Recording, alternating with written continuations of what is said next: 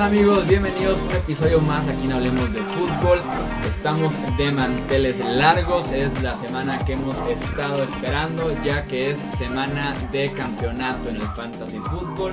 Ya saben que los finales en la semana 17 van a ser ignorados por Hablemos de Fútbol como castigo. Entonces eh, estaremos dando las últimas recomendaciones de la temporada de Fantasy Fútbol para aquellos que han llegado a la final o también si están peleando por ahí un premio de consolación, un tercer lugar o algo así, también estas recomendaciones son para ustedes para que peleen por el mayor premio posible en sus respectivas ligas. Yo soy Jesús Sánchez, muchas gracias por estar aquí nuevamente con nosotros. Me acompaña como en cada episodio de la temporada de Fantasy Football mi amigo Mauricio Gutiérrez, fundador de estudiofantasy.com y analista aprobado por Fantasy Pros. Mao, ¿cómo estás? Bienvenido. ¿Qué tal, Chuy? Pues ya ansioso, como creo que la gran mayoría, de que comiencen los juegos que van a decidir los campeonatos de Fantasy Football. Hay grandes incógnitas con algunos lesionados, con algunas situaciones, sobre todo de equipos ya eliminados, algunos jugadores que no estarán participando. Y bueno, Aquí estaremos hablando de quiénes son las mejores y las peores, o bueno, no tan peores, pero sí eh, jugadores con los que hay que estar alerta y que no pudieran tener el potencial que normalmente tienen en cada una de las posiciones.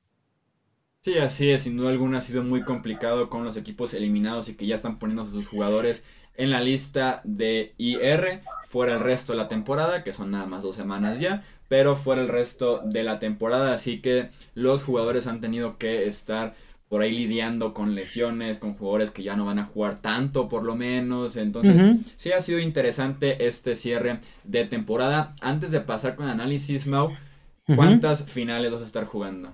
Siete. Siete finales logré, eh, bueno, siete semifinales logré ganar, así que estaré compitiendo por siete campeonatos. Espero ganar en las siete. Será complicado, obviamente, pero bueno, pues a, dar lo mejor. Hay ligas en los que en una liga de dos corebacks, por ejemplo, tendré que utilizar a Taylor Henke y a Baker Mayfield. Así que bueno, a ver qué sucede. Tenía a Cam Newton como mi coreback titular en esa liga. Sí, no, es desafortunado lo que ha pasado en el cierre de temporada. Así como desafortunado el récord, hablemos de fútbol en sus respectivas semifinales. De dos semifinales, 0-2. No pasamos a la final. En la que había posibilidades, porque acuérdense que les platicamos este hecho de Alvin Camara. En la que había posibilidades que Alvin Camara no me eliminara porque tenía el partido ganado. Como el asterisco que había en esa semifinal era que Drew Brees jugara como Drew Brees. O sea, hiciera puntos normal, compitiera con Camara y fue como listo. O sea, que nada más Camara no hiciera más puntos que Drew Brees. Era todo lo que necesitaba. Drew Brees hace 6.9 puntos. Y ahí quedé. Ahí quedaron mis posibilidades de esperar por el campeonato. Pero, pero sí, un poco trágico nos vamos a ir sin títulos en esta primera temporada de las ligas, hablemos de fútbol. Pero como se lo va a quedar un suscriptor de aquí del canal, pues nosotros felices porque haya sido de diversión y de aprendizaje. Vamos a leerles al final cómo están los campeonatos de estas cuatro ligas. Arrancamos ahora sí, eh, Mau, con las recomendaciones de coreback. Bueno, si sobrevivieron a la debacle de Drew Brees, si sobrevivieron a la debacle de Keenan Allen y de Aaron Jones y a la corrección, no, Cam Newton y espera, Chuy, la corrección de estadística de Zeke Elliott, quien tenía un fumble, la NFL rectifica y se lo quita y entonces son dos puntos más para Zeke Elliott. Vi muchísimas personas que perdieron su final el jueves pasado, o sea, ayer, cuando ya se sentían en la final, por esta corrección. Pero bueno, así es la NFL, así es el fantasy y ni hablar. Oye, y bueno, y corrección antes de, pasar más rápidamente hablando de correcciones, tienes que darle algo a una defensiva por hacer una conversión de dos puntos ellos al revés, porque no contó, ¿verdad? Sí, claro, no, de hecho no contó, exactamente. Tienen que dar algo de puntos, o sea, es, es algo que se va a dar una vez por temporada probablemente, pero tienen que reconocerlo de alguna manera, un pick 2, qué sé yo, un fumble 2. sí, exactamente, totalmente. Así es, Chuy. Y bueno, comenzando con las recomendaciones de corebacks, empiezo con las que me parecen unas buenas opciones. Si también sobrevivieron a la debacle de Andrew Locke la semana pasada contra Dallas, en donde termina con 192 yardas, cero touchdowns, bueno, pues Andrew Locke ha sido uno de los corebacks más consistentes en fantasy fútbol. Ya estaremos platicando de premios y demás, pero me parece que Andrew Locke es candidato natural a ponerlo como el regreso del año. Ha tenido más de 20 puntos fantasy en nueve de sus últimos 11 juegos y enfrenta una defensa de los Giants que todo el equipo parece ya como estar pensando en vacaciones. Eh, salvo el pasado juego contra Mariota, en los que solo permitieron cuatro puntos por el coreback, en sus últimos cuatro venían permitiendo casi 20 puntos por juego. Así que espero que Andrew Locke pueda llevarlos a un campeonato de fantasy fútbol. Quien también espero que pueda llevarlos a un campeonato de fantasy fútbol y me gusta como opción por sobre Tom Brady, por sobre Aaron Rodgers, por sobre Jared Goff, sobre Kirk Cousins, o sea, esos nombres que normalmente venían de ser pues los dioses del fantasy en la posición, bueno, para la final utilicen a Baker Mayfield. Para mí es un gran candidato a terminar dentro del top 5, enfrenta a unos Bengals que ellos no están pensando en irse de vacaciones, ellos ya se fueron de vacaciones desde hace muchas semanas y por primera vez en las últimas semanas Baker Mayfield lanzó múltiples pases de touchdown. Quedó a deber en yardaje en semana 15, solo lanzó 188, pero desde la semana 6 la defensa de Cincinnati permite casi 25 puntos fantasy a corebacks y hace no mucho, en la semana 12, Baker Mayfield consiguió frente a Cincinnati 258 yardas y 4 touchdowns. Así que espero una dosis similar para eh, Baker Mayfield en esta semana 16. Quien también me gusta, quizá un poco menos que los anteriores, es Kirk Cousins de Minnesota enfrentando a Detroit. No tuvo una actuación espectacular, pero por primera vez desde semana 12 pudo lanzar para más de un touchdown, terminando con 215 yardas y un par de anotaciones. Parece ser que el cambio de coordinador ofensivo le vino bien a Minnesota los Vikings se fueron muy rápido arriba y por eso optaron mucho más por el juego terrestre. Sin embargo, en semana 16 me parece que Kirk Cousins pudiera tener un poco más de intentos de pase. Detroit ha permitido más de 20 puntos fantasy a corebacks en 9 de los últimos 14 juegos esta temporada y en los últimos 6 permiten en promedio 25.16. Como malas opciones con los que hay que tener cuidado, Philip Rivers, en primer lugar, eh, enfrentando a Baltimore. Tuvo una buena semana contra Kansas City, pero pues su enfrentamiento era mucho más eh, favorable que el que va a tener en esta semana de, campeonato. Tiene dos juegos consecutivos con menos de 20 puntos fantasy. Y bueno, Baltimore realmente es complicado, un equipo que también sigue peleando para estar en la postemporada en los últimos cuatro juegos permiten en promedio solo 12.25 puntos fantasy y el único en ese lapso que logró más de 12 puntos fantasy fue Patrick Mahomes. Y sabemos que Philip Rivers no tiene el mismo potencial que pudiera tener por Patrick Mahomes. Regresa Melvin Gordon, lo que supone que quizá puedan utilizar mucho más el ataque terrestre. Y quien tampoco me encanta esta semana es Aaron Rodgers enfrentando a los Jets. Cuando creíamos que ya habíamos visto lo peor para Rodgers en Fantasy Football, llegó la semana 15. Primer juego en la temporada en la que no lanza un touchdown. Terminó con 25 intentos eh, completos de 42, 274 yardas y una intercepción. Y analizando lo que ha sucedido con, con Aaron Rodgers, me preocupó un dato de que realmente no ha sido efectivo en zona roja. Solo ha completado el 45.3% de sus pases en esa zona del terreno de juego. Sí, así es, Aaron Rodgers que ha sido toda una incógnita a lo largo de la semana, incluso si podría o no podría jugar, y se combina además con esta visita a los Jets y que no es un duelo tan favorable, si es que sí termina jugando los cuatro cuartos del partido, que eso yo creo yo está todavía en veremos, incluso si podría iniciar, creo yo que tal vez no podría terminar el partido y eso sería muy problemático para quienes eh, lo inicien. Eh, pasando a los corredores, ¿qué es lo que nos puedes recomendar, Mau? Mira, pues eh, recomendar al mejor corredor en las últimas dos semanas, parece obvio, pero pues es una realidad. Derrick Henry está convertido en el Derrick Henry que pensábamos que sería en agosto segunda semana consecutiva como el mejor running back en fantasy. Una impresionante utilización por parte de los Titans con 33 acarreos, acumulando 170 yardas y dos touchdowns. Y después de no haber sido capaz de correr para más de 60 yardas en, ninguno en ningún juego de las primeras 13 semanas, bueno, pues en las últimas dos acumula 408 yardas y 6 touchdowns. Esto es la producción que un running back de medio calibre pudiera hacer durante toda la temporada y Derrick Henry lo ha hecho en solo dos semanas. La defensa de Washington en las últimas cuatro semanas permite 21.5 puntos fantasy por juego. Creo que es un partido que los Titans pueden dominar de manera tranquila. Eso dará para utilizar a Derrick Henry una y otra y otra vez. Quien también me gusta mucho es Jamal Williams de Green Bay enfrentando a los Jets. Como ya deben de saber, Aaron Jones está fuera por lo que resta de la temporada. En semana 15, él fue el único running back utilizado por Packers ante la ausencia de Jones, terminando con 16 toques. Le alcanzó para terminar como el decimocuarto mejor running back y fue uno de los 20 corredores más utilizados la semana pasada. De hecho, fue su mejor juego de temporada con 97 yardas totales y un touchdown. Y aquí es mero volumen. Realmente si hay un corredor que nos puede dar más de 15 toques por juego, me parece que hay que utilizarlo. Es un sólido running back 2 para fantasy.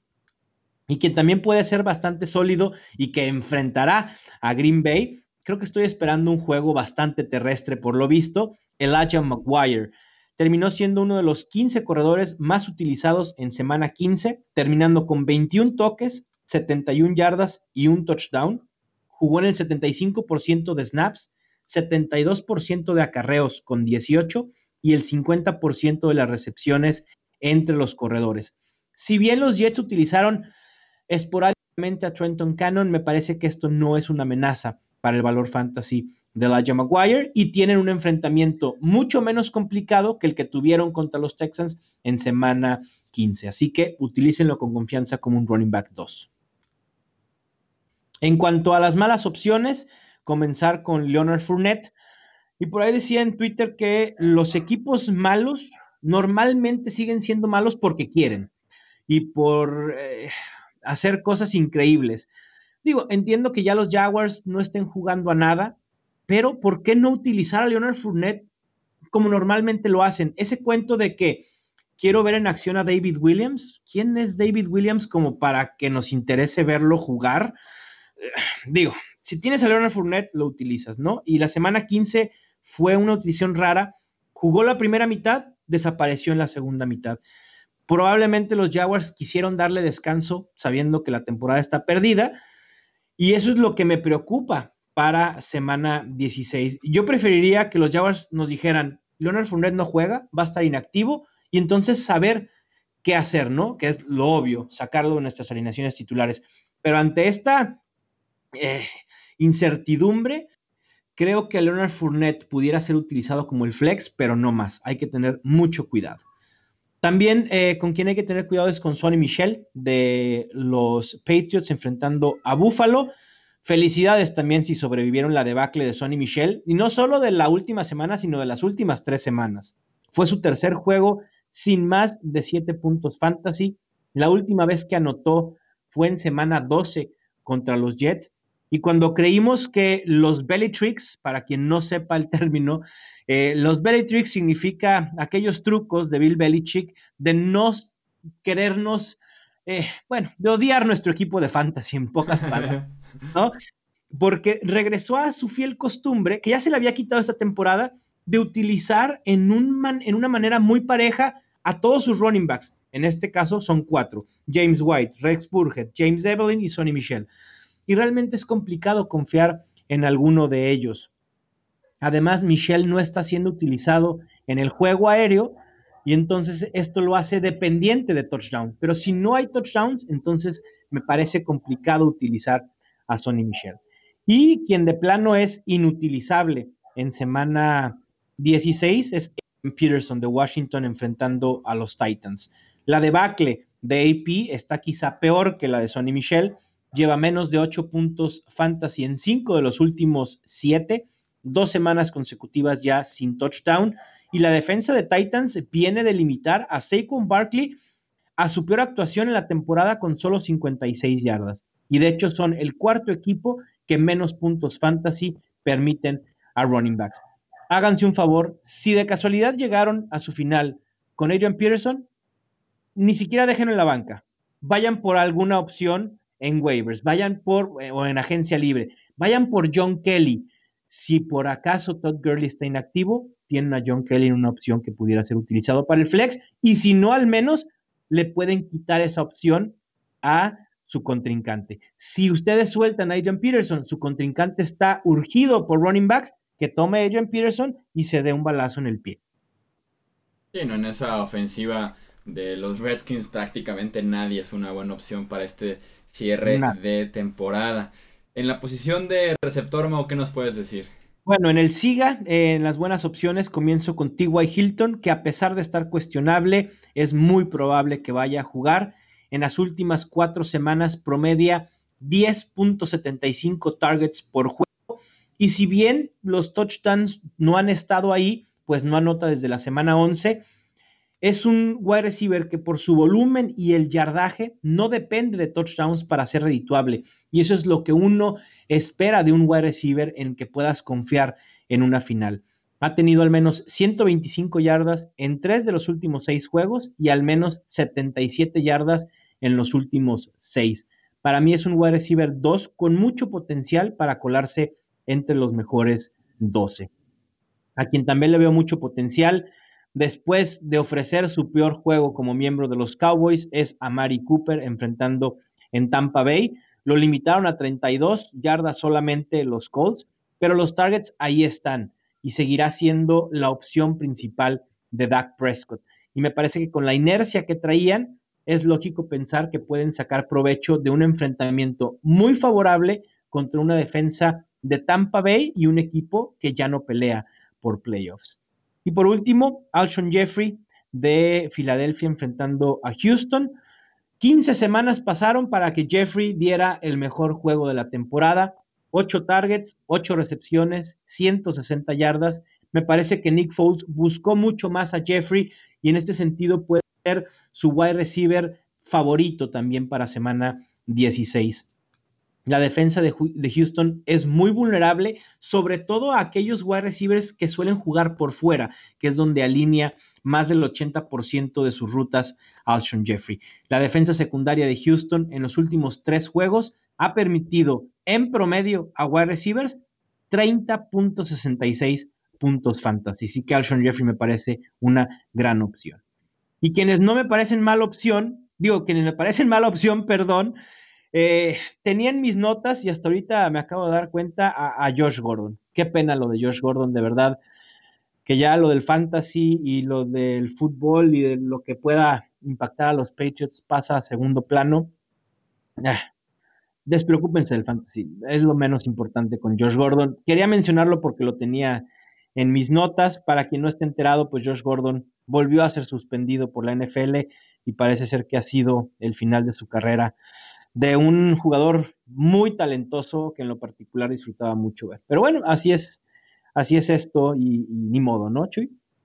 Sí, no, en, estos casos, Martavis Bryan, Josh Gordon y, demás, mejor que enderecen su vida, que se alejen de las adicciones, que todo eh, en casa, en su vida, en relaciones, todo esté en orden y que salven su vida y no salven su carrera de fútbol americano, porque eso es lo de menos ya en estos casos. Y si Josh Gordon ya se aparta en Inglaterra y probablemente ya fue el último partido que vimos de él como eh, jugador de la NFL. Así es, una lástima, ni hablar, pero bueno, continúo con, con, el fantasy. En malas opciones, Allen Robinson de Chicago enfrentando a San Francisco. Otra semana bastante tranquila para el wide receiver de los Bears. De hecho, ya son cinco semanas así. Solo ha logrado más de 100 yardas en una sola ocasión y fue en la semana 10 contra Detroit. Y a pesar de decepcionar, fue líder en semana 15 en yardas aéreas de Chicago con 54. No veo mucho potencial en este enfrentamiento contra San Francisco, así que creo que conviene buscar otras opciones, aunque probablemente conlleven más riesgo, como un Robert Foster, un Robbie Anderson, que por cierto me, también me encanta para esta semana. Y no lo vas a creer, Chuy. Adivina quién me genera un poquito de dudas. Eh, ¿Kenny Golade? es correcto. Gran semana 15 para Babytron, generando el mejor juego de su carrera, 146 yardas, 8 targets, 7 recepciones. Pero, pues el enfrentamiento contra Detroit, si bien no era tan complicado, me parece que el de semana 16 sí es un poquito más difícil. Me parece que solo por volumen es utilizable como wide receiver 2, pero no hay que esperar Quizá esperar más de 10 puntos fantasy de Kenny Golladay será mucho. Si anota un touchdown, bueno, qué mejor, porque eso le daría eh, llegar, pero no veo más de 60 yardas con Kenny Golladay en esta semana. Así que tengan eh, consideración en esto y pueden valorar alguna otra opción alterna. Y para cerrar con el costado ofensivo, Mau, háblanos de los tight ends. Bueno, George Kittle he visto a muchos eh, renuentes a utilizar a George Kittle porque va contra Chicago, pero me parece que a pesar de tener una, una un tanto decepcionante actuación en semana 15 contra Seattle, en el que termina con tres recepciones y 51 yardas, no hay que olvidar que casi anota un touchdown, si no es porque Nick Mullens voló un pase hacia él. Sigue siendo una de las mejores opciones de la posición. No me importa el enfrentamiento creo que Kittle es eh, utilizable como top 5 a pesar de un enfrentamiento complicado. El segundo que quiero recomendar y se verá beneficiado de la ya confirmada ausencia de Odell Beckham eh, en los Giants es Evan Engram. Es quien ha sacado mayor provecho de esa ausencia. Lleva tres juegos consecutivos con al menos siete puntos fantasy. En la semana 15 tuvo la mayor cantidad de targets con 12 y recepciones con 8 y su potencial, obviamente, como mencionaba, aumenta si Odell Beckham eh, no juega como va a ser el caso. Y por último, Eric Ebron, ¿no? También que levante la mano quien sobrevivió a la debacle de Eric Ebron en semana 15. Tres targets, una recepción, ocho yardas. No llegó ni siquiera al un punto fantasy, excepto las PPR. Pero venía con buen ritmo hasta antes del juego contra Dallas, que me parece que fue un juego un tanto raro donde el show se lo robó Marlon Mack y no hubo más. Eh, venía promediando 19 recepciones, 31 targets en las últimas tres semanas y creo que enfrentamiento mucho más favorable en semana 16 contra los Giants. Con quien hay que tener cuidado es con Austin Hooper. Me parece que su viabilidad fantasy del Titan de Atlanta fue muy efímera. Solo fue buscado en una ocasión por Matt Ryan la semana pasada, terminando sin recepciones. Y a pesar de que tiene un enfrentamiento favorable contra Carolina y en semana 2 les pudo anotar touchdown, sinceramente las situaciones de estos dos equipos son muy diferentes a como se presentaron al principio de la temporada. Quien tampoco me gusta, Kyle Rudolph, otra semana que pasa, otra decepcionante actuación del Titan de Minnesota. Ya son 11 juegos consecutivos sin generar más de 9 puntos fantasy. No hay targets para el tight end y sin targets es complicado confiar en alguien. El cambio de coordinador ofensivo no trajo una mayor utilización por parte del tight end. Y pues tampoco obviamente confiar en Jimmy Graham, quien, al igual que Rudolph, ha sido una decepción durante toda la temporada. No anota touchdown desde la semana 9 contra New England y solo ha conseguido 55 yardas en dos de los últimos ocho juegos. No, Graham, yo no le confío ni nada favor que me hiciera no, no, real. y, como yo les digo a, veces, Chuy, dice, es que Jimmy Graham tiene ese potencial de poder ser lo que decían, ¿no? En zona roja, un touchdown de Jimmy Graham te puede hacer la semana. Yo prefiero perder teniendo a Jimmy Graham en mi banca y que me cueste un touchdown del campeonato que tenerlo en mi alineación titular y que sus dos puntos sean los que me cuesten ese campeonato. Sí, claro. Sí, sin duda alguna eh, no existe ahí un riesgo beneficio con, Jimmy Graham, por lo menos no a esas alturas ya de la temporada, ni de su carrera, ni, ni nada que quiera o que tenga que ver con eh, Jimmy Graham. Eh, para cerrar, Mau, en el costado defensivo, ¿qué nos puedes recomendar de esas defensivas para hacer streaming esta semana? Me gustan tres muy particularmente voy a decir cuatro, porque es el último episodio las recomendaciones y porque seguramente eh, se agradece una opción más, ¿no? Los Tennessee Titans son mi defensa número cuatro para esta semana enfrentando a Washington, pero sé que su disponibilidad no es tan alta, pero vale la pena que, le que busquen ahí en sus waivers si está disponible, si la pueden utilizar, adelante. También me gustan los Cowboys contra Tampa Bay, Indianapolis Colts contra los Giants y Miami Dolphins contra Jacksonville. Y vamos a dar una quinta opción. Andamos muy de buenas. Los Browns frente a Cincinnati. Todas esas defensas, cinco, están en mi top 12 para esta semana. Porque es Navidad, por eso regalaste opciones de fantasy. Sí, sí, sí. imagínate qué bonito sentir que tu campeonato de fantasy lo logras gracias a Baker Mayfield y a la defensa de los Browns. No, y sabes qué, sabes qué me di cuenta, esta semana estuvimos compartiendo como una actualización de cómo iba la pelea por ser el primer pick. No sabes cuántos comentarios de aficionados de los Browns que nos siguen, que no los veía yo comentar tan seguido por lo menos, felices de que ya no estamos en el top 10 del draft, o sea, de verdad, felices que cierren la temporada con buena nota, me gustaría mucho y que todavía te ayuden a ganar el campeonato, sería la historia ideal para Cleveland este año. Totalmente, ¿Hace cuántos años? Digo, me parece que yo ni siquiera lo recuerdo, que era semana 16 y los Browns estaban en la pelea por playoffs. que, yo recuerde, creo que fue 2007 la última vez, aquella temporada con Derek Anderson, que termina en 16 de manera milagrosa. Porque era Derek Anderson. Tienes toda la razón. Hace ya 11 temporadas de un equipo de Cleveland relevante a esas alturas de la temporada y da gusto porque sin duda alguna es una franquicia que se lo ha ganado y que se lo merece estar otra vez en los primeros planos de la NFL. Para cerrar este episodio me gustaría leer eh, el nombre de los equipos y dueños de las cuatro finales que tenemos aquí en las ligas de Hablemos de Fútbol. En la Liga 1, eh, el enfrentamiento en la final es el equipo JP, que le pertenece a Juan, frente a Red and Gold Team de Diego. Les deseamos mucha suerte. En la segunda liga, Big E de Edwin se enfrenta a las Urracas de Pedro. En la tercera liga tenemos a Víctor Cuevas. Ahora, esta final es como la final de los nombres eh, de equipos súper interesantes. El nombre del equipo es Víctor Cuevas y su dueño es Víctor. Y se enfrenta a Felipe, que su dueño ah. es Felipe. No, felicidades, de verdad. Qué gran niño, qué creatividad. y para cerrar en la cuarta liga hablemos de fútbol.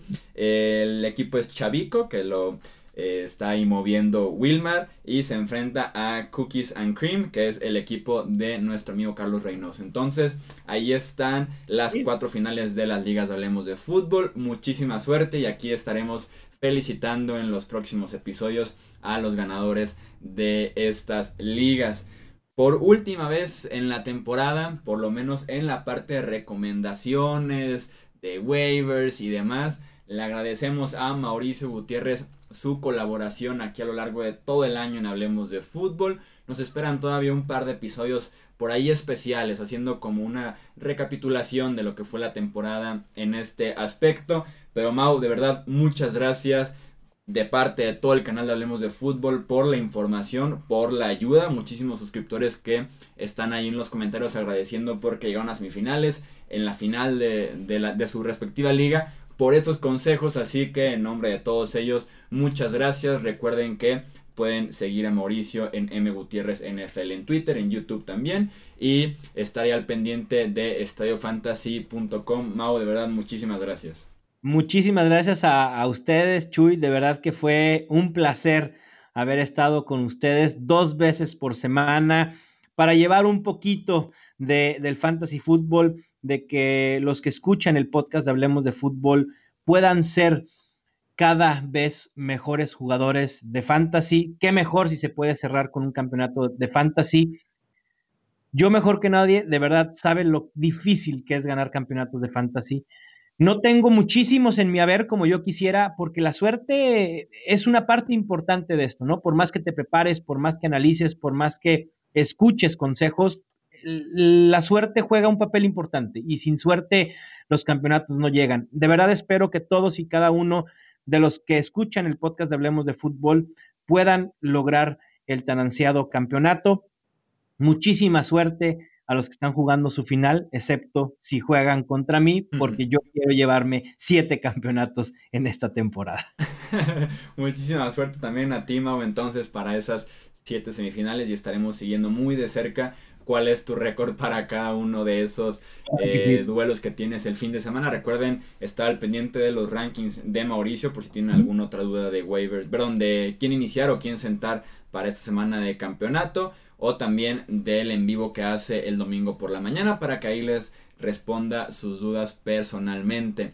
Yo soy Jesús Sánchez, esto hablemos de fútbol, como les decía, nos esperan todavía un par de episodios más de Fantasy Fútbol antes de ya enfocarnos directamente en la postemporada, pero de la NFL, ya no del Fantasy Fútbol.